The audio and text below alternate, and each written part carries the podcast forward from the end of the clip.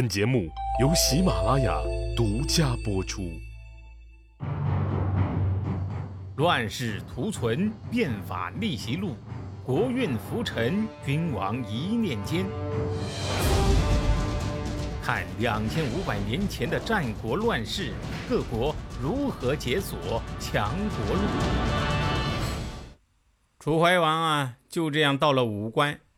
果不其然，秦国呀，别说那八座城不还，居然还狮子大开口啊，要楚国。再割乌郡和黔中郡，啊，这个黔中郡是秦国的一个心结呀，现在又提出来了。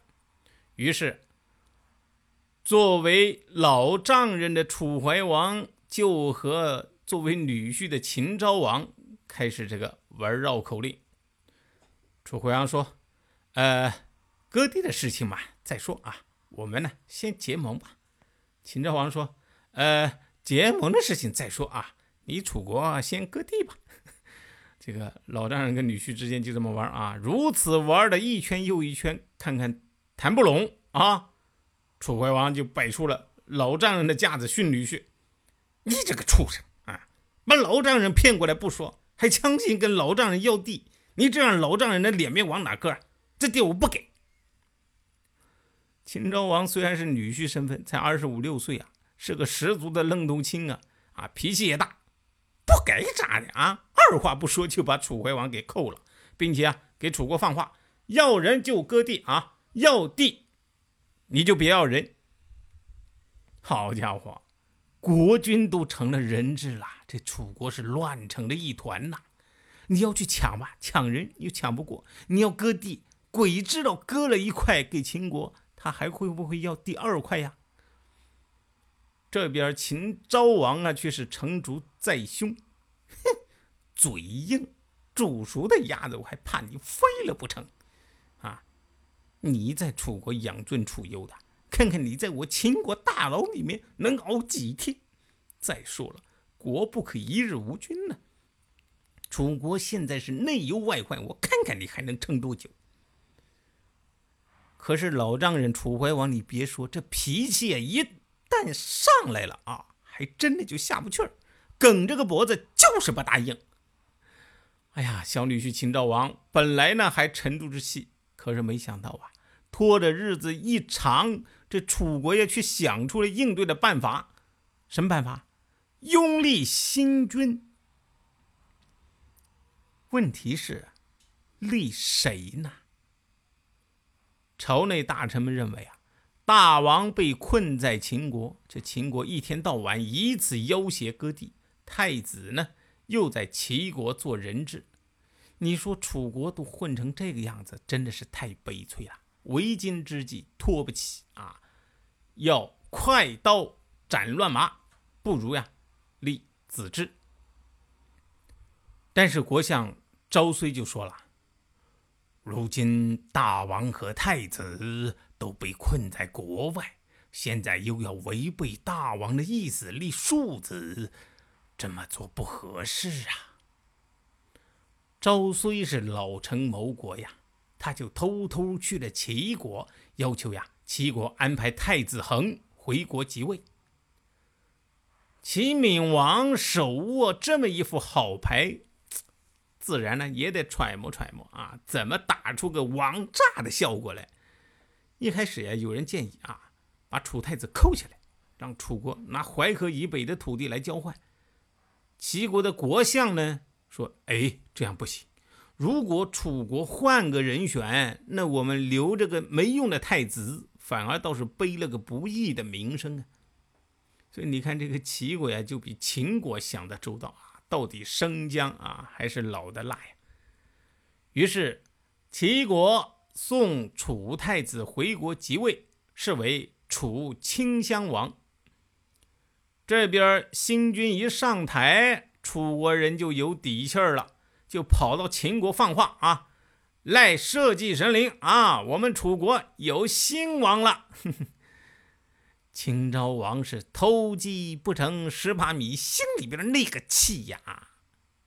这个老丈人现在是送回去是自讨没趣，留在这儿又是百无一用，于是呢，就再拿楚国当出气筒，发兵出五关，又把楚国揍了一顿，斩首五万，取了十六城。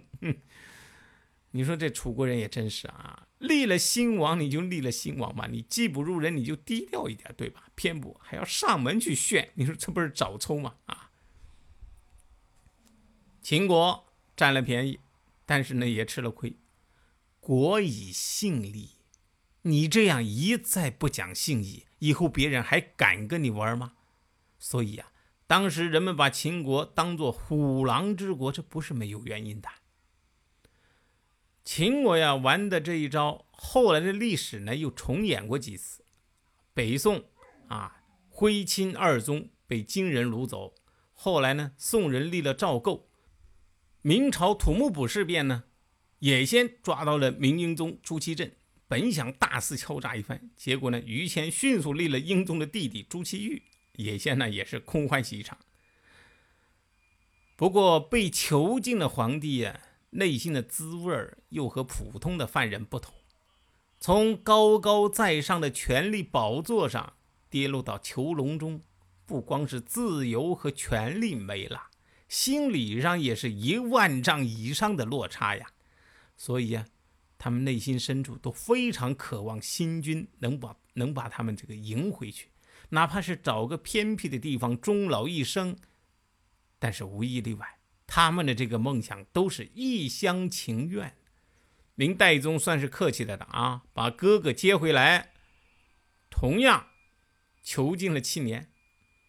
现在啊，楚怀王就面临着这样的尴尬处境。可是这个老头。到了这个时候，骨头啊，反倒是越来越硬啊，抵死不低头啊，搞得这个小女婿反而没了主意，只好呢，就一直把他给扣着。这一扣啊，就是三年。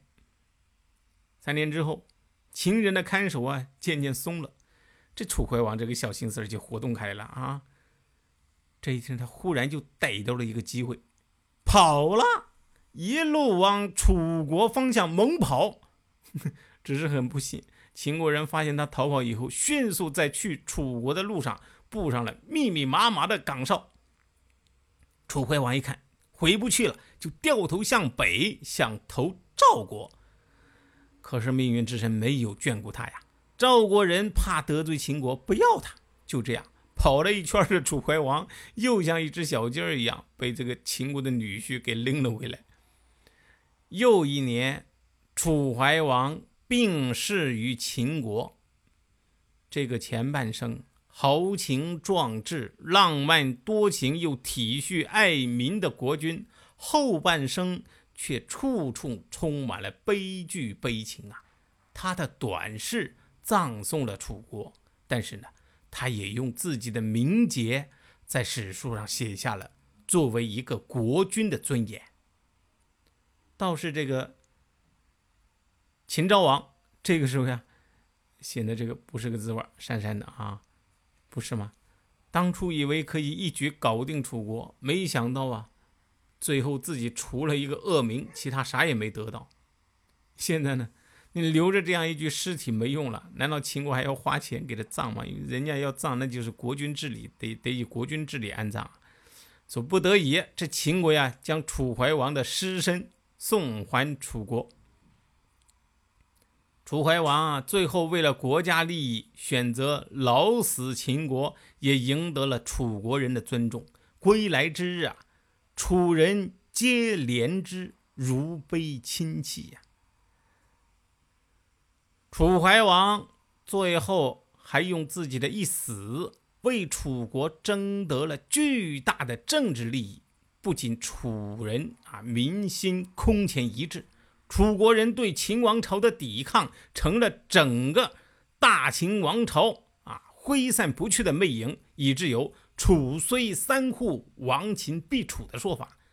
最后呀，大秦也真的是亡于楚啊，而灭掉大秦帝国的正是另一个楚怀王。